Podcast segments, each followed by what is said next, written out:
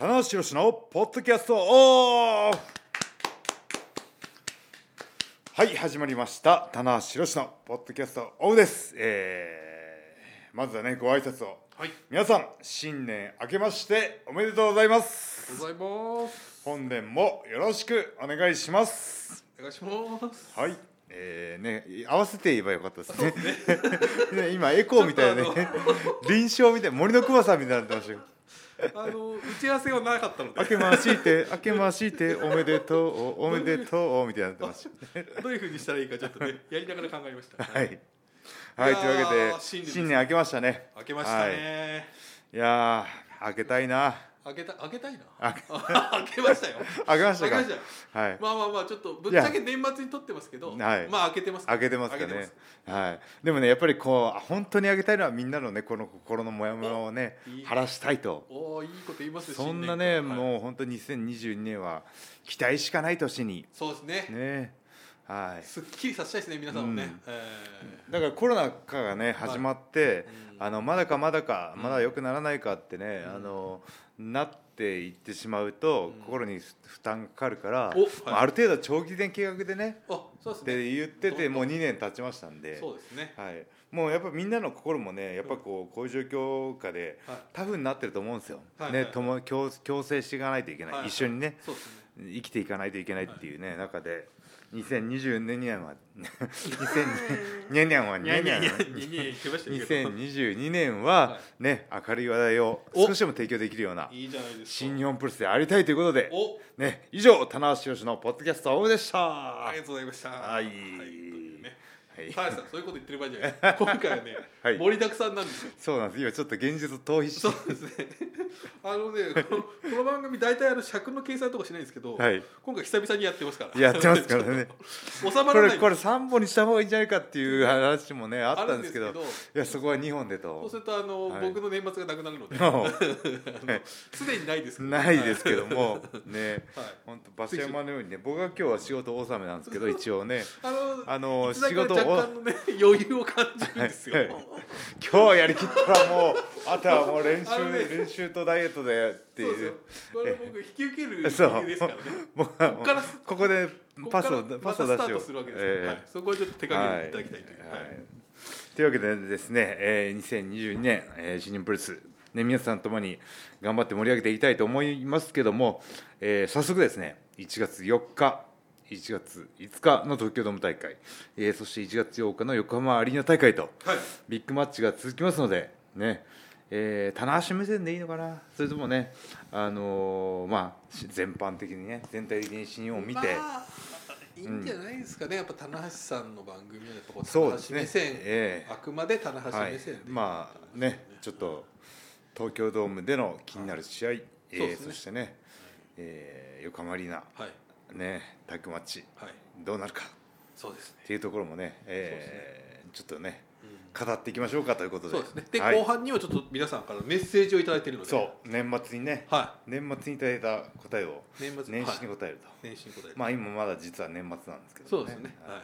それは言わなくて大丈 夫。というね。はい。じゃあまあどうでしょう。まあまず自分から振っちゃっていいですか。いやはい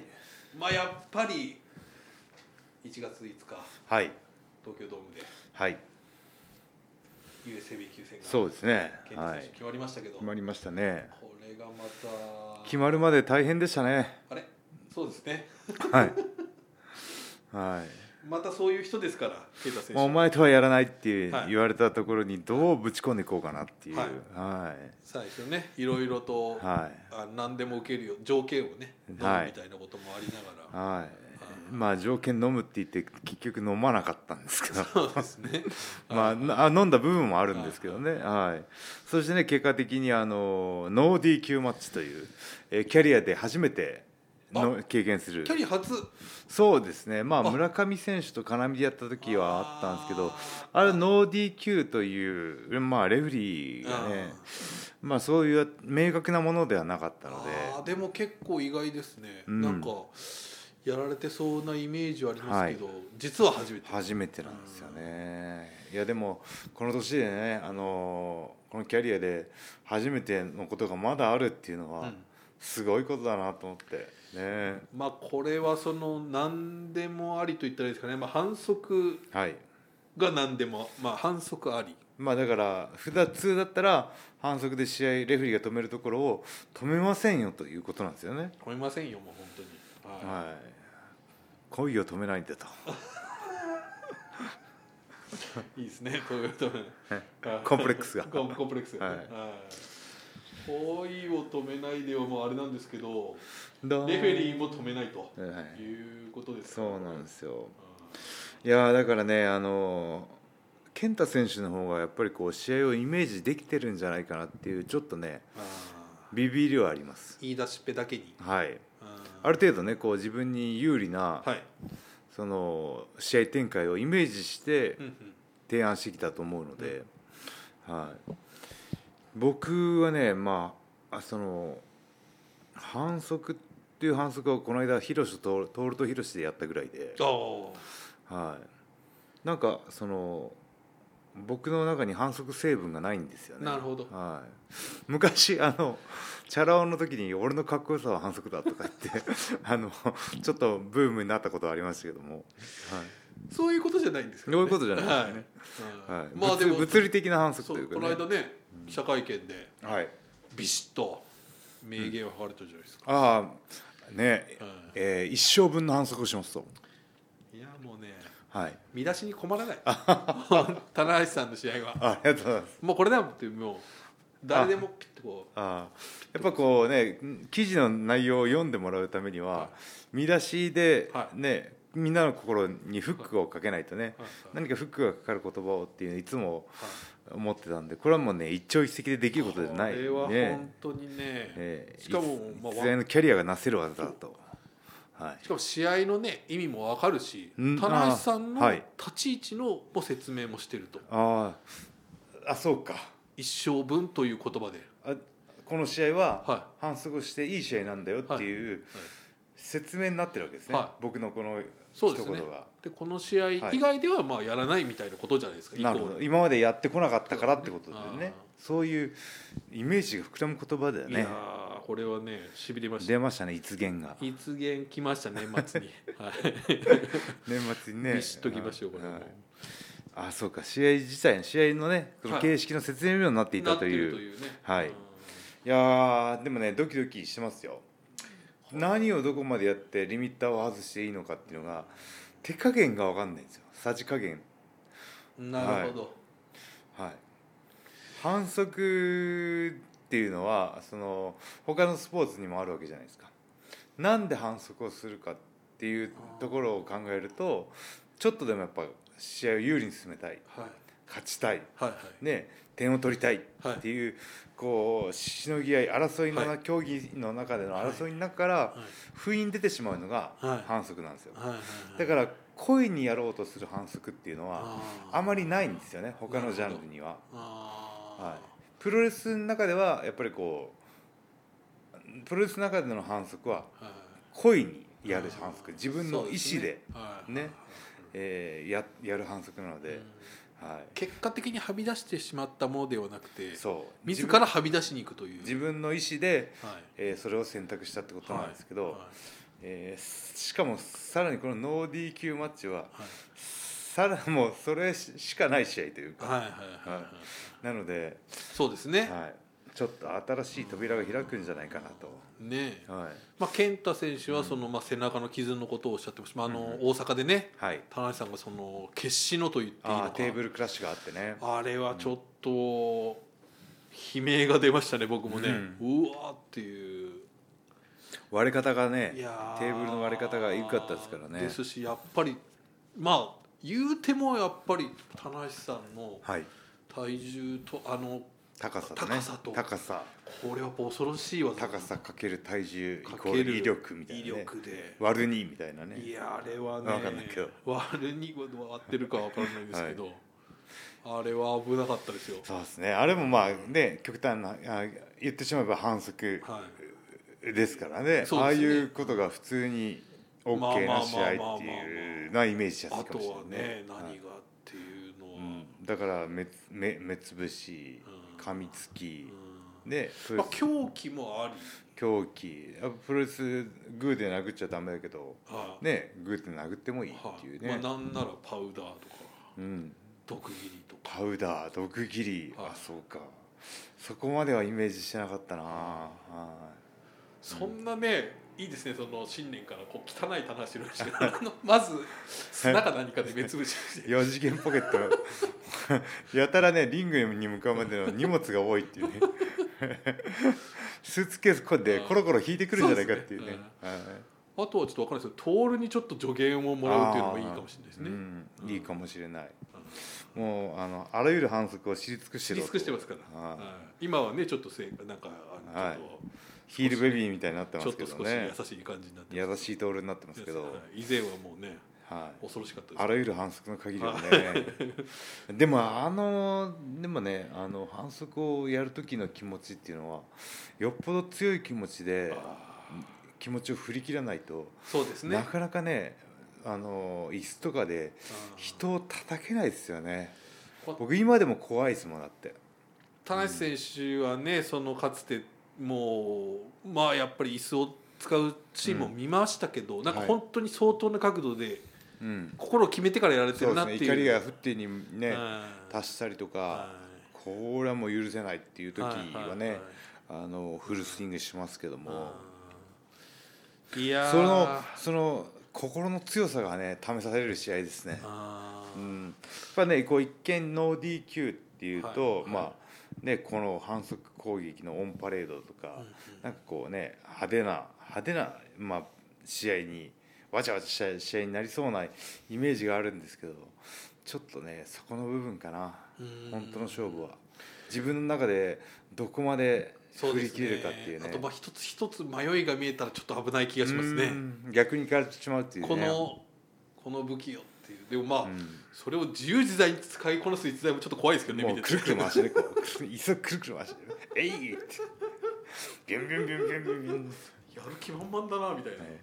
市内をこうパイプ椅子を投げでて、はいあらぬ方向に投げて旋回しながら健太選手の後頭部に戻ってくるみたいなこの指でこ うなんか夢のカーブ回転の角カーブみでたいなブーメランの ように、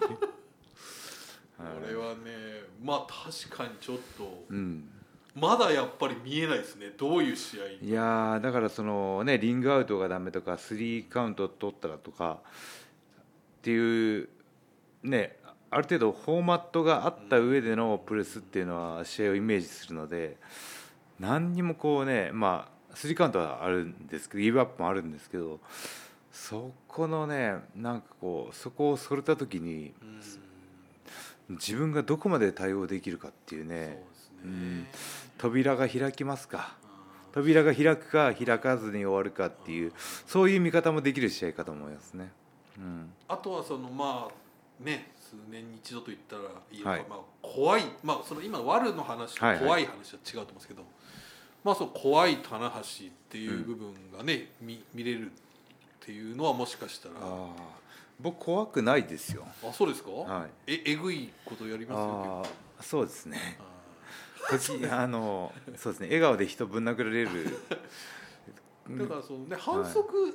ていうのもあれですけど、はい僕なんかやっぱそのなんて怖い棚橋さんの方がむしろ僕、シビアな感じでこね。本当に怖い時っていうのははいありますから、そっちの方がもしかしたら効くんじゃないあかあ僕本当に切れた時ねあの、あの話さなくなります、ね。すっげえ無口になりますんでね。そういうことじゃなくて。怖いよはいはい そうですねニコニコしながら何も喋れなくなるそうですね、はいはい一番怖いやつですねあー最高な最高野郎なんで、まあだからはいまあ多分逆に言うとそこを引き出してしまうと逆に健太さんは危ないのかなってういうーん気もしますし、そうですねだからあの揺れてますよだからやっぱこうファンの方にね楽しんでほしいってはいはいいうものなんですよねプロレスって競技は、うん、ず僕はプロレスは激しいものではあってもいいけど残酷なものではあってはならないっていうのを昔コメントで言ってて、うん、なんかそなるほのどその思いはずっとあるんですよ、はい、プロレスって痛いんでしょとかねあプロモーションしていく中ではいどうしても言われたわけですね、はいあの血が出る血が出るんでしょとかだからだからこそプルスは激しいものでもあってはいいけど残酷なものに感じられたらダメだっていうね、うんはいだからこのその線引きを自分の中でこうずっと引いてきたその線を僕の中で超えれるかどうかっていうなるほど戦いなのかな。そうですよねは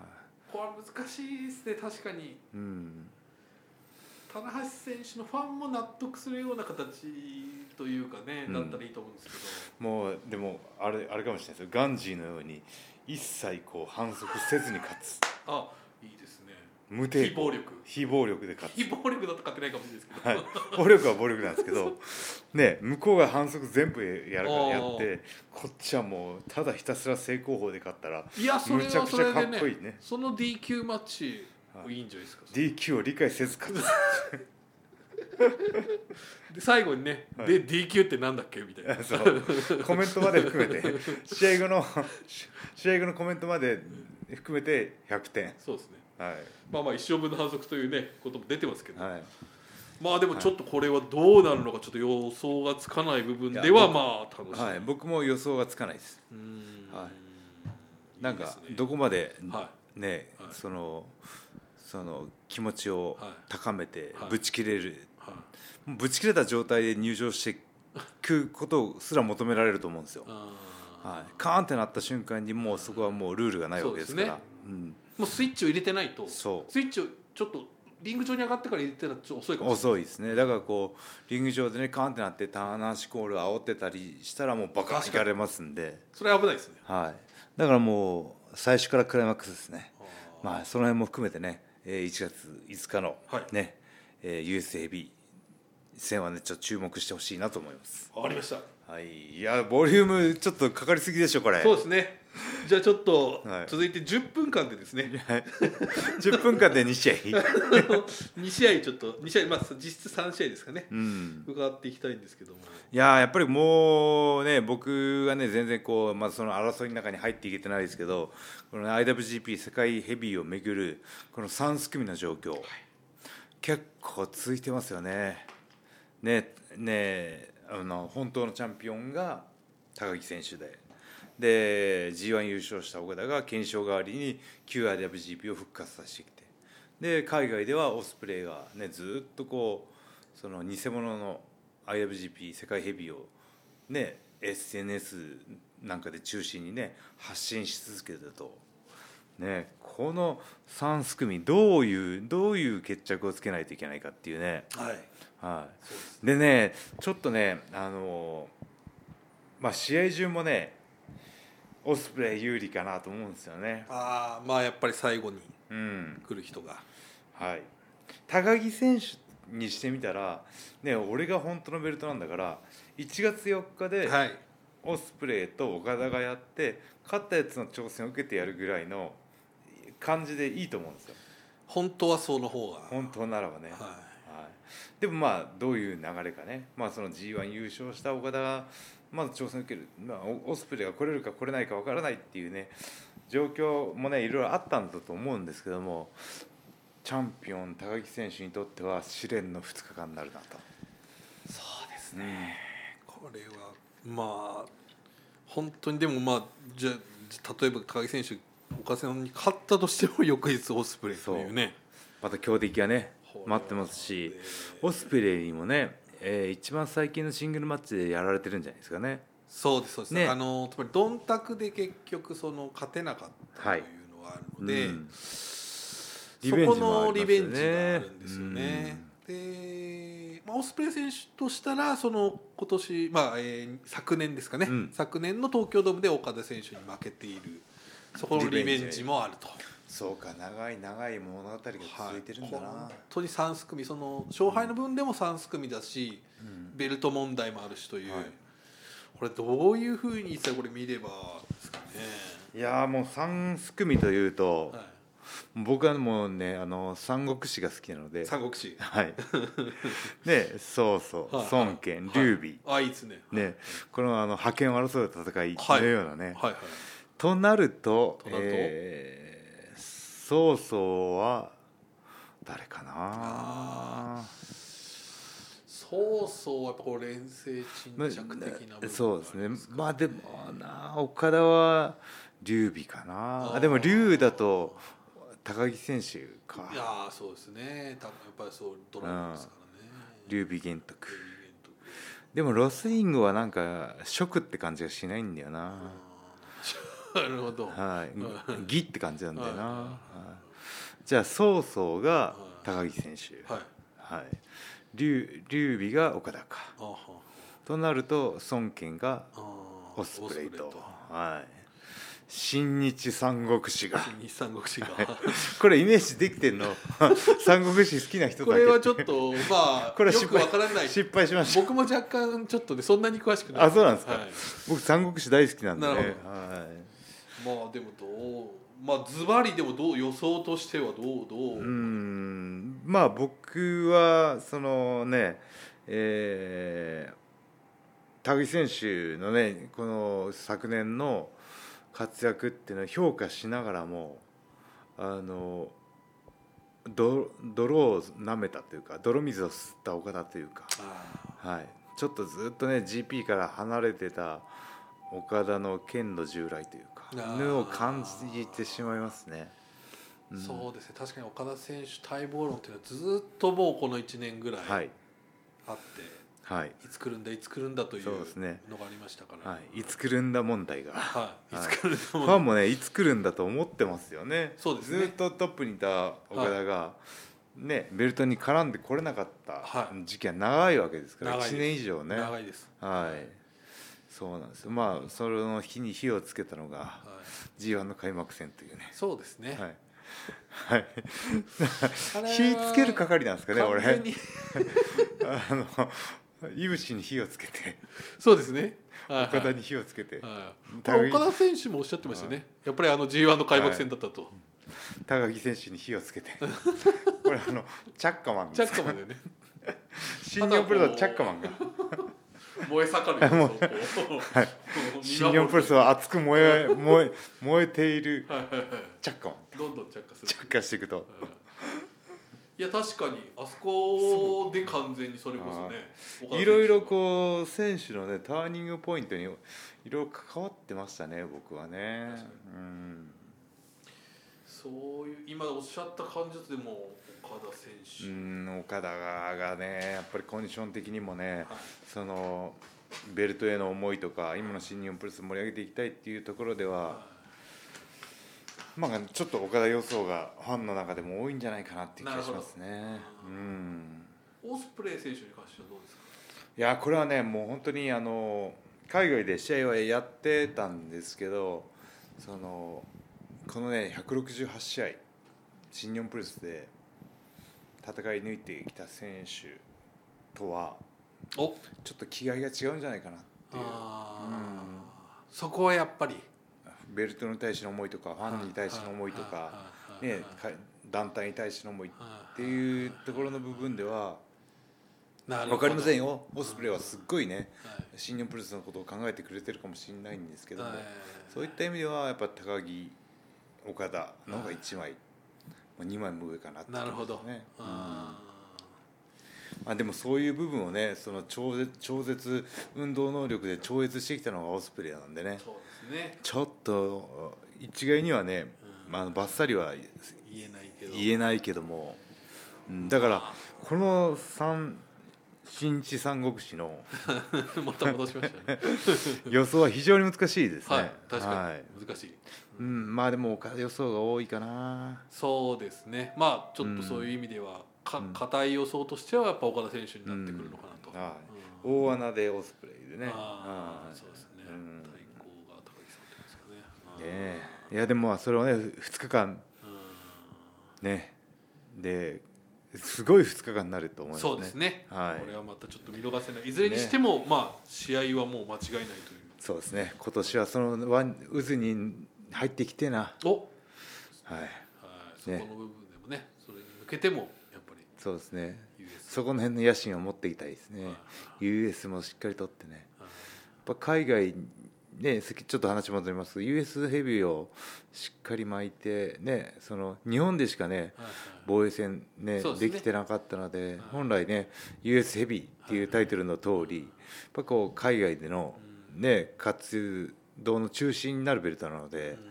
なんかそういった本来の姿にね戻すことが新日本プロレス良くな状況良くなってるんじゃんっていうなるねほ、どえーああ少しずつ日常に戻ってきたなっていう安心感を与えられるベルトなのかなっていう思いもあるんでね、はい、とりあえずベルトを取り戻してアメリカに戻すっていうねなるほど戻るっていうのが僕の2022年今年のミッションですねはい、はいというわけでさあじゃあですね時間ないよもう時間がないので、はいまあじゃあ、はいまあ、5分でいきましょうか、 5分で、はいえーそうですね、この1月4日、1月5日の中で、やっぱ僕が一番あの個人的に注目しているのは、 はいえー柴田勝頼選手のお、えー復帰戦が来ましたね組まれているということですはい、はいね。はい、あのー G1 クライマックスの最終日に、はいえーキャッチルールかな打撃なしのねグラップリングルールで、あの時ザグラップリングですねザック・はいセイバージュニアとやったんですけど、まあ、コンディションの良さ、はいね、あんだけ動き続けられる、はいうん、まあまだねそういう受け身とかね打撃っていう部分では、えーえまだねあの本人も未知数の部分があるのかなでえもえそういうところは大丈夫だってならないと、ーえあの柴田選手はね復帰っていう形を取らないと思うので。ーはいはい多分ねもう本人の中では大丈夫だっていうのが多分120%ぐらいあると思いますねはいなんか僕もこの間お話しした時思いましたけど、うんはい本当はもう全開で行きたいみたいなお気う持んちもあるのかなっていう、ああなるほどだからこの全開でいきたいんだけどファンの,、はいの気持ち心配とかのはいとすり合わせる形で、は段階的い、にそうですねまだこ今回はここまでやりますよ、はいはいはい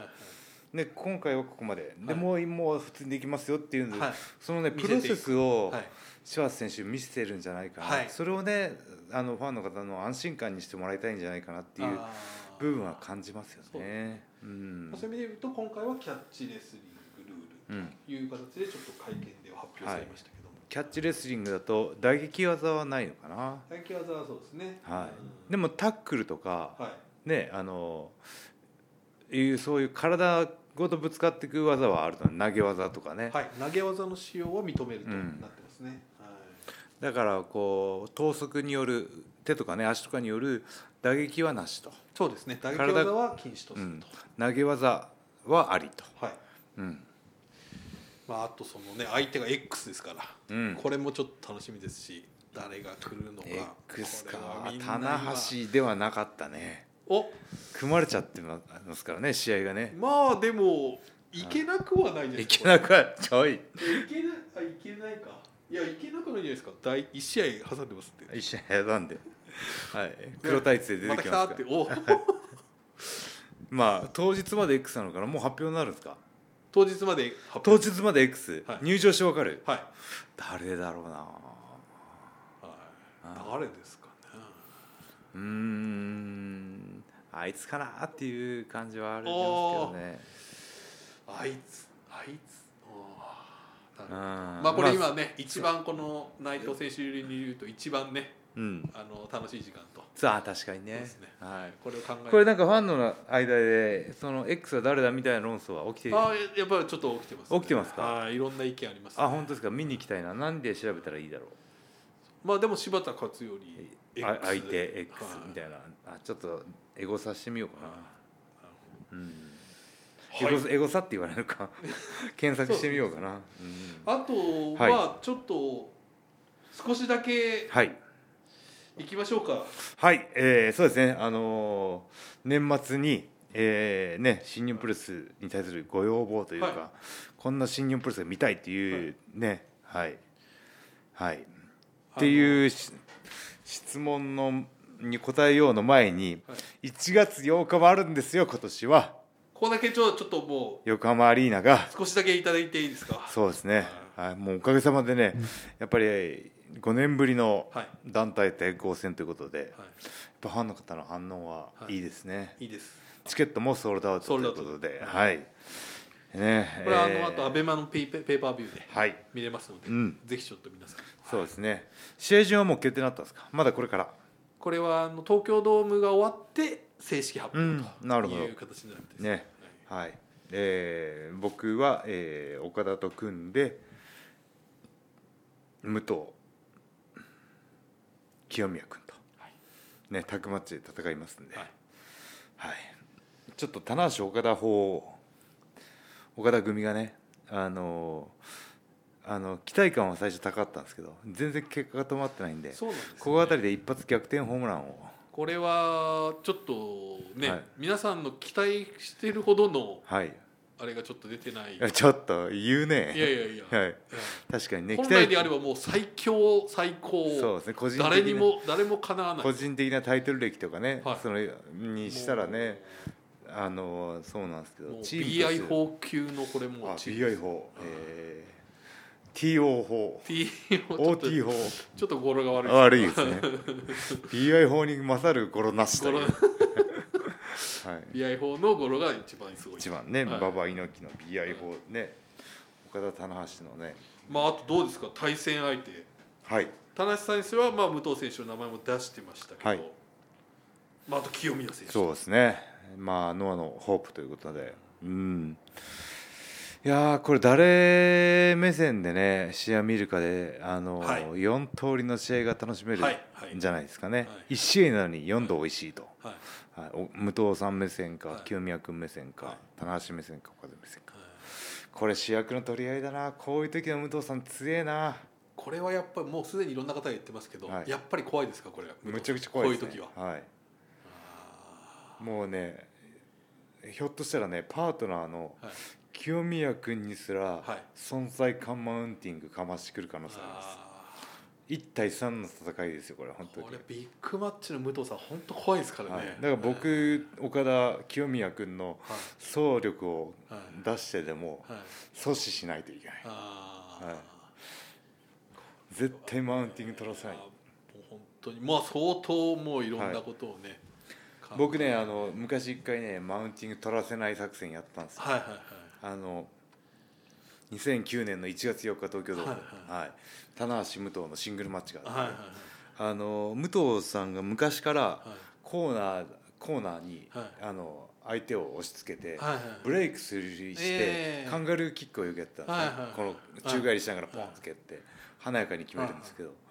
あれって結構いあの僕がやって武藤さんが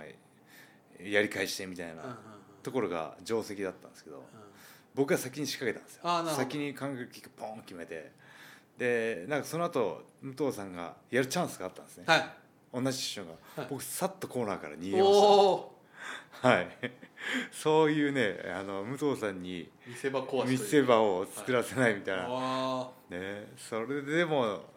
そでれもでそものくらいやらないとそうもう本当ね武藤さんは本当ちょっとモンスターですからいねやープロレスモンスターがね、あーはい、でねまあまあパートナーですけどもその棚橋武藤っていうマッチアップは過去にあるんですけどそのん岡田武藤っていうのはこの初遭遇なんでいやそっちにねもうあのやっぱ注目がいくのは仕方ないですね、はい俺も見たいですもんあーはしかしそうなるとこのくねその二つを組み合わせます、うん清宮選手もこれ勝負ですねこれね勝負っすねこれは勝負ですよね、はいこのはい3人に対抗しなきゃいけないっていう、はい、そのこう試合でねこうね武藤さん持ってく持ってっても僕は僕でねエプロンでエアギター弾いてたらそこはそれで存在感が出せるわけですよ あいつ何やってんだと、は そうですねねそうい、だから試合にどう印象に残るかっていうと、もうもう本当そうですね、ほんとねマウンもう食い合いですよ本当に、これは岡田選手も考えてるでしょうし、はい、岡田ねあー気強いですからねあーあーただねその武藤選手と武藤さんとうんマッチアップになった時に結構ねグラウンドでマウンティングかましてくるんですよあーむちゃくちゃねグラウンドレスリング強いんで、はい武藤さん大きいじゃないですか上になったらなかなか逃げれないんですよ、はい、あれ内藤さんも一回ね、はい東京ドームでだからもう今朝固めとか決められてねその状態からね逃れられられないじゃないですかでも視覚的には武藤が上攻めてる下がやられてるっていうのが印象がね長くなっていくんですねだから試合後その後どう動いてもやっぱり武藤強かったよねグラウンド前半戦の印象が強いそう前から半戦のようあーあの前半戦って言っちゃった前半戦のね印象がこう試合後にこう余韻として残るんですねそれも分かってるんですよね全部ねあそうなんですよだからねもうあのモンスターを、いやいえやーこれはもう TO 法でー、語呂が悪いやつだね ああえて引っ張りあ出して失敗作を TO 法で TO 法がね OT 法か TO 法かわかんないですけど TO 法の方がいいんじゃないです TO か、法ね、の方がいいですかね、はいええさあじゃあ、はいということでね,、えーね横浜大会も楽しみにしていただきたいということなんですけども、えーねあの年末急遽はいえーね、皆様に募集した、えー2022年はい新日本プロレスに臨むことはいになるところをねざっと紹介して、はいえーねあのー僕のねその引き出しにいっぱいしまっとこうと思って。いいですねねはいで事あるごとに思い出して、はい新日本プロレスのね舵取りというか、は方向をね少しずつ微調整しながらは進んでいきたいのでね、はいやっぱファンの方が望むはい形の新日本プロレスでありたいので、はいははい、そこはねやっぱりこうこれからねちょっと今見ていきましょう。はい、はいどんなのが来てますかね。えーまずじゃあ一番最初にちょはっいとこの方をご紹介していいですかね、はい、えー高橋宏美さんからです。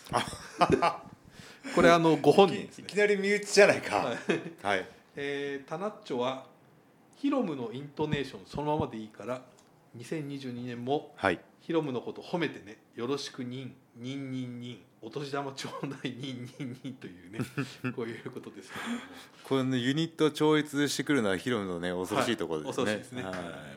まあねヤングライオンの時にねあの一緒に生活してたっていうねはいあのブログとかにいっぱい出てもらったっていうはい関係性はあるんですけど、はいもうとんでもないスターになったね。ああなるほどもう手がつけられないね。手がつけられない、うん、あのービジュアルの良さはキャラクターの癖、い、うんで世間への発信力、うん試合内容、うんね、パフォーマンス試合後のコメントも含めてうんうんなんかこうエンターテインメントが歩いてる感じおーがする、うん、ベタ褒めでじゃない ですかはいねはいヒロムじゃないのヒロムヒロムかじゃないですかねはヒロムいはいヒロム僕ヒロムなんですよねそうですねだから今度解説の時は、はい、ヒロムって言えばいいのヒロムですねヒロムはい練習しとこうはいまあじでもゃあリピートアフターミーやってあマリーシーリピートアフターミー、はいヒロムヒロムヒロムヒロムヒロムじゃないでしじゃょあヒロムこれひ今2つ目はダメなやつダでメしょですですいいやつくださいヒロムヒロムリピートアフターミーはいヒロムヒロムお言えるおんじ言ゃないでえすたかヒロムヒロムお言えるんじゃないですヒロムか、はい、ヒロムそれヒロムはダうメんまあでもヒヒロロムム選手ははいヒロムでいいとあそのままでいい言よっとてるんで、はいまあ、そんなにこれあのでもあのねワールド見られてるご視聴になってる方が気になったみんなら 気に気になったら嫌なんですよまあでもあいつのもうもうまあまあそそういうものだと受け取れっでいいや的なとこあるんじゃないですかあ本当放置放置だったらいいんですけど放、置的はい、じゃあヒロも頑張って頑張って結局治ってる、はいはいじゃあちょっといくつか、はい僕の方からご紹介してもらっていいですかはい、はい、い、ろんなご意見たくさん来てますね、はいえーバーニー二平さん、バーニー二平さんえー、2022年は敗者が勝者の手を挙げるような清々しいプロレスが見たいですああなるほどねねあのプロレスっていう競技はあのねあのもちろんね勝った人にね賞賛のねが向けられますけども負けた方にもよく頑張ったとっていうねあのところがねプロレスの醍醐味次頑張れよね応援してるぞっていうところがねあーあるのでねただねそういう試合が減ってるかなっていう、うん、不透明決着であったりとか、ね、反則裁定だったりとかいうのがあるので、まあ、その肉体をね鍛え抜いた肉体同士をぶつけ合ってねなんかそういう勝者も敗敗者も勝者っていうような、ね、魂が触れるようなね試合をやっていくことがこれから2022年の鍵になるんじゃないかっていうねなるほどバーニー・ニエさんなかなかねす鋭いですよそうですねねうん鋭い視点でございましたありがとうございます、じゅんじゅんさん、えーとても単純なんだけど、はい今の世の中では一番難しい満員の会場でみんなが大声で選手に声援を送っているそんな新日本プロレスが見たいですとうんいや何年かかるかわかんないですけどねあのー僕のイメージですけどこのねインフルエンザが出始めてね未知の病気だっつってね対処法が分かんなくてでもワクチン、ね、インフルエンザの接種があって、ね、強制できる病気になってっていうね歴史があるので、まあね、あのこのコロナっていう病気もそのかかかからないこと予防接種も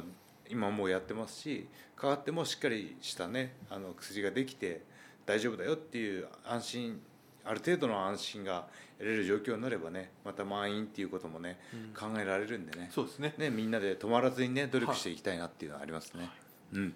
えーゆもうちょっと待っててはいはい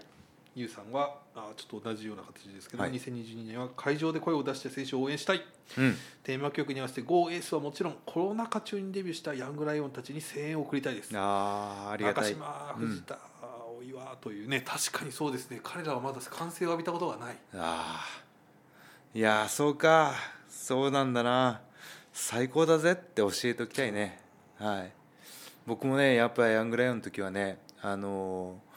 なかなかね盛り上げる試合がやっぱできなくて悔しい思いがあったんですけど一度柴田さんとやった時にねあのすごいこうヤングライオンなりに拍手をもらって頑張れ頑張れって応援してもらった試合ができた時にむちゃくちゃ嬉しかったんですよ。ね穂永選手にあおー前ら、この間ねお前 ら、そう、お前ら、今日、今70日は70点だっつって褒められた試合があったんですけど、あのね、その、プロレスラーになったう醍醐味というかね、んうんうんプロレスラーの職業を選んだところのね、そのうん、はなんだろう、やりがい部分のところをねい、一番そこがねそう、一番欲しいところをね、大岩、藤田、ね、中島とかにもね、感じてほしいなと思いますしね。まあ、あの余談ですけど、大岩コンクルールを出そうと。いやいいですね大岩ね、あいつ日に日にでかくなってん ですよ。マジで昔の棚橋の成長期を見るような。ここがすごいですね胸板が胸あ板やがっすぱごいりね足も太いんですよあいーやあれね本当にダークホースですよあダーークホースでダークホースか大本 命にヤングライオンが大本命に踊り出るコンクルールっていうはいはいえ春近さんはい春近さんえーもっとジュニアを重視した大会が見たいですヘビー級だけで成り立ってるわけではないことをもっとももっと意識してほしいなと思いあーますで今ジュニアいろんなうん意見がねちょっとあのヒロム選手とか、うんデスペラー選手がいろいろ言ってるっていうのはありますけども、はいうんいやでもせその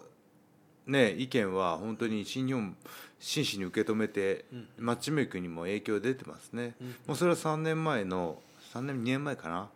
デスペラード対イブシっていうね、うんうんうんた戦いもあったしあありました、はいはいはいはいはうい、んでねジュニアヘビー級の選手が、ね、ヘビーに絡んでくるっていうのもあるしでジュニアメインの、ね、シリーズだったらヘビーを抑えてジュニアの、ね、試合がメインに来ると。ね、今回もう、ね、タッグジュタッヘビーのタッグをセミでメインでねベスト・オブスーパージュニアの決勝が行われましたんでね、あのジュニアの選手の、えーそれはもう頑張りに比例しているので、はいうん、あのジュニアヘビー級同士の戦いはあるんですけども対ヘビーっていうのは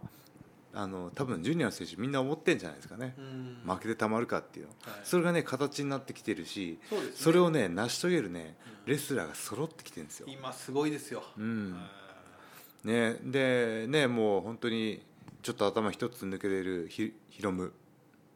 とデスペラードー、はいね、それを追いかける形の楊翔、ね、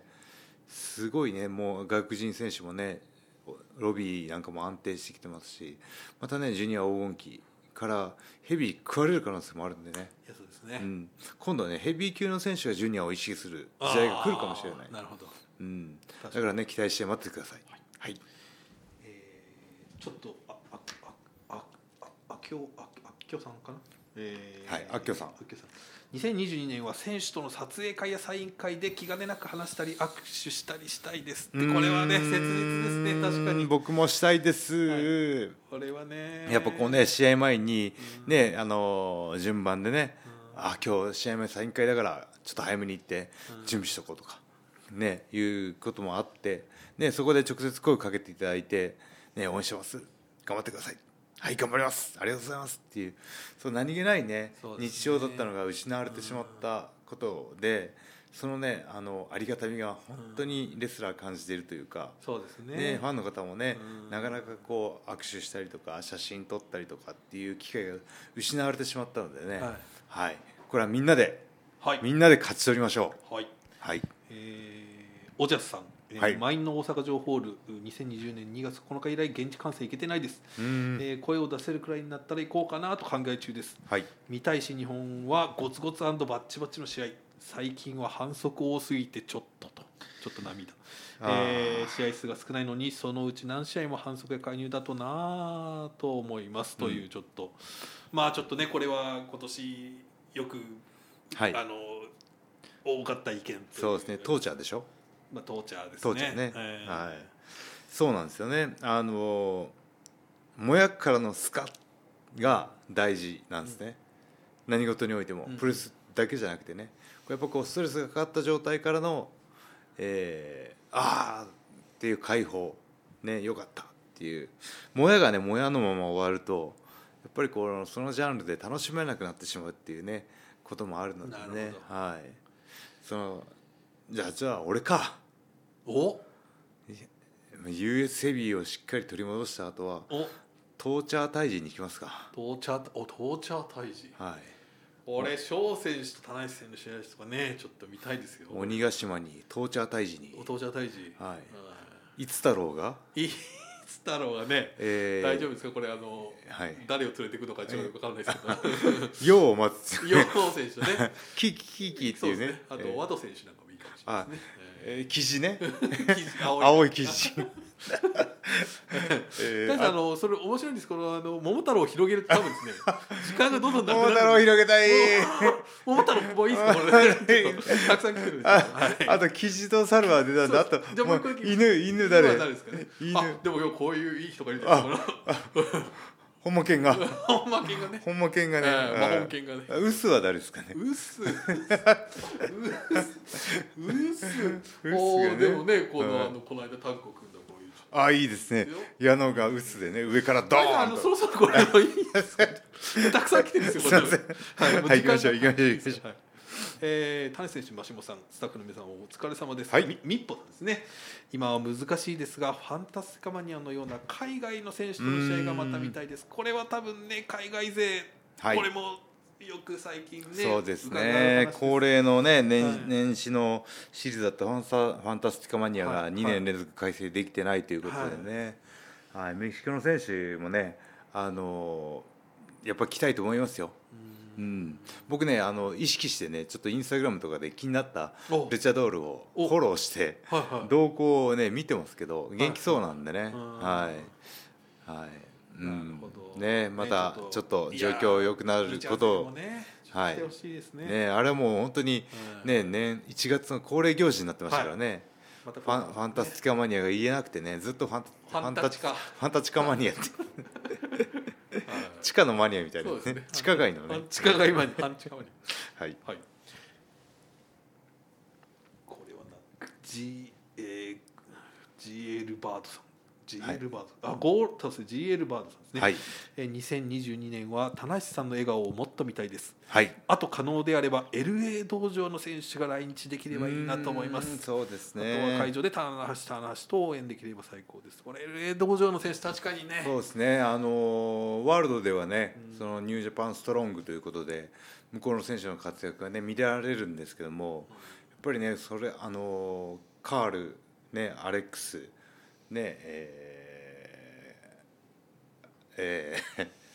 ええー、とカカーールルアレックスアレックスあコグですかコグあコあカールアレックスはいるちょっと待ってくださいねカカールアレックスクラークですねー、クラーク、はい、ねそして、えー、あのーあれです、えーケビン・ナイト、ケビン・ナイドもね来てないしは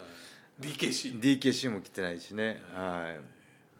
いねその来てないメンバーがねやっぱケりビこン・うナイトとか来てほしいですねケビン・ナイトのドロップキック半びっ端くなりいしよますよみんな多分はね後、楽園とかでもう見たら全一番飛んでた頃の岡田以上うわーかもしれない、ジェットですもんね、うん、ジやェッっトみたいな、ぱねあのやっぱ黒人選手特有のバネというかね、はい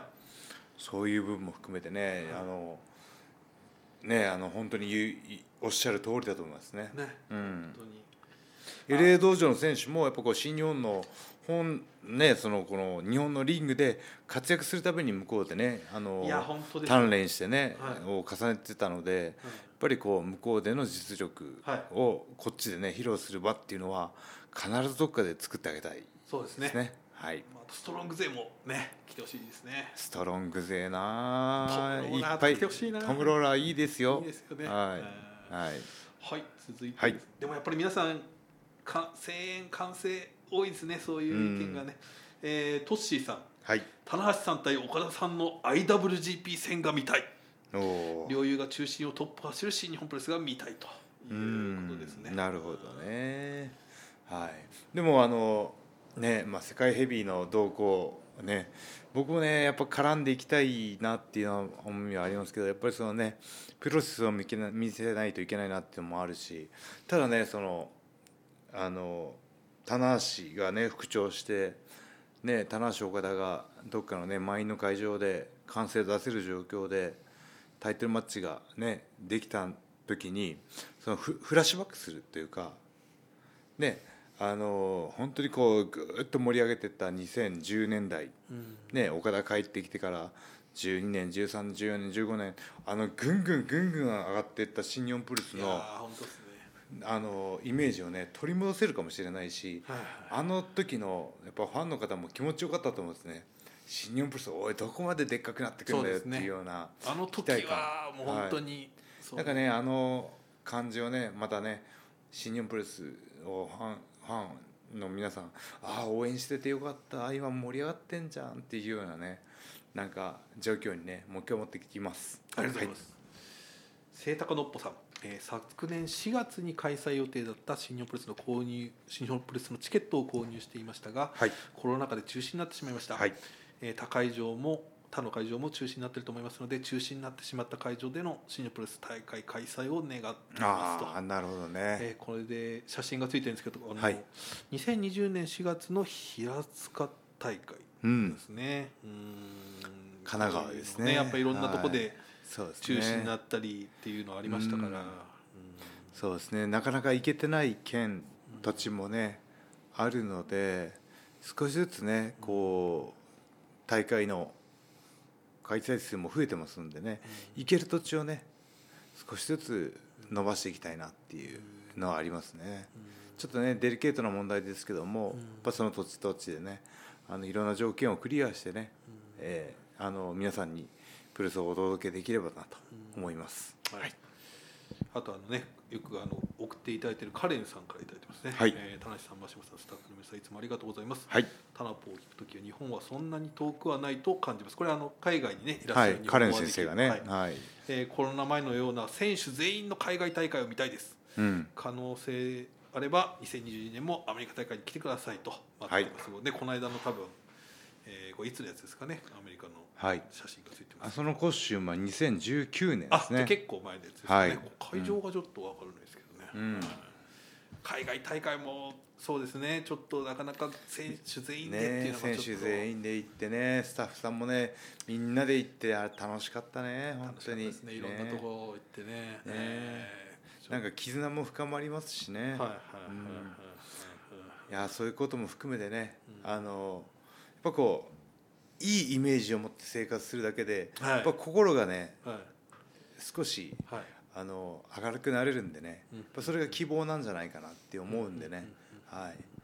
希望を持ってね生活していきましょう、うんはい、カレン先生待っててくださカいレン先生ぜひちょっとね、はい待ってください、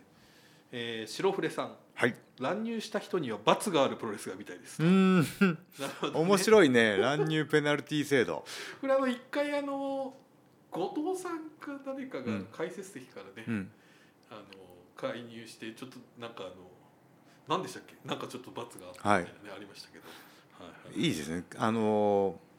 昔あの新日本プロレスのバスははいあの1分遅刻すると1000円ペナルティっていうのがあって、はい5分遅刻したらうん5000円っていう、はいはいはい橋本さんが選手会長の時かな、はいそういうあ のアコギな制度があってですねなんかそういう乱入1回1万円罰金制度とか、はいはいはいこう現現実現暴制度が あれできたら乱入減るんじゃないかなっていう あれ父ちゃんずいぶん減ったなみたいな父ちゃん誰も来ねえ なんてちょっと塩選手が来てほしそうな感じだけどみたいな誰もも来うない1万円払ってでも乱入したいっていう ねなら一応やらそれはそれでお今日も払ってるぞ払ってるぞ とむしろその乱入する方が切符がいいみたい なそうそう男らしい逆逆転現象が起きちゃう 今日も乱入してくれたぞっつってあいつ未然に切ってんぞみたいなねこれはねよくないかもしれないですけどね、うんさあケンさん、えーはいトールとヒロシで IWGP タッグのベルトを取るところが見たいですああ、はいこれはああ確かそうにですね見たいなはい今ちょっとねあのベルト先生の方向に